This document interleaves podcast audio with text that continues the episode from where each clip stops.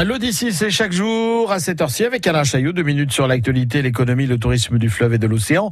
Nous sommes avec Florence Buron ce matin. Elle est animatrice pédagogique au sein du parc régional de Brière et elle nous explique en quoi consiste son travail pour les jeunes. Alors, une journée type, euh, quand, euh, quand on travaille sur l'éducation euh, au territoire, c'est souvent une sortie nature souvent le matin, euh, par exemple sur l'observation des oiseaux, donc euh, avec euh, donc beaucoup de marche à pied, puisqu'on est plutôt sur les bordures de marais. voilà, avec observation jumelles à la longue vue. Alors ça va être souvent avec une classe. sur une sollicitation qu'ils ont pu nous faire ou sur un projet qu'on avait mené.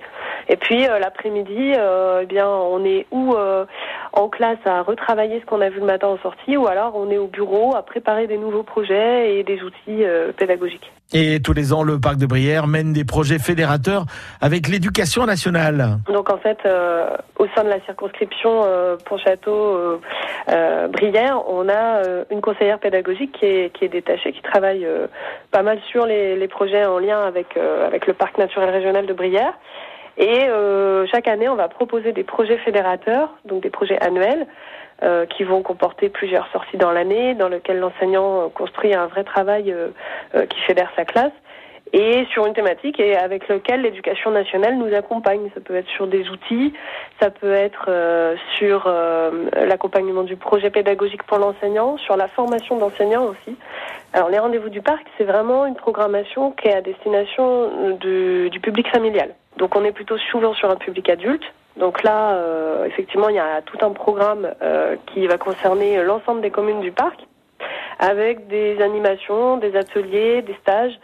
Ils sont pas tous réalisés par les agents du parc en direct. Il y a, on travaille avec beaucoup de partenaires euh, qui vont voilà pouvoir enrichir cette offre euh, autour du patrimoine euh, historique, culturel, de l'artisanat d'art, de beaucoup de choses. Il y a des expositions.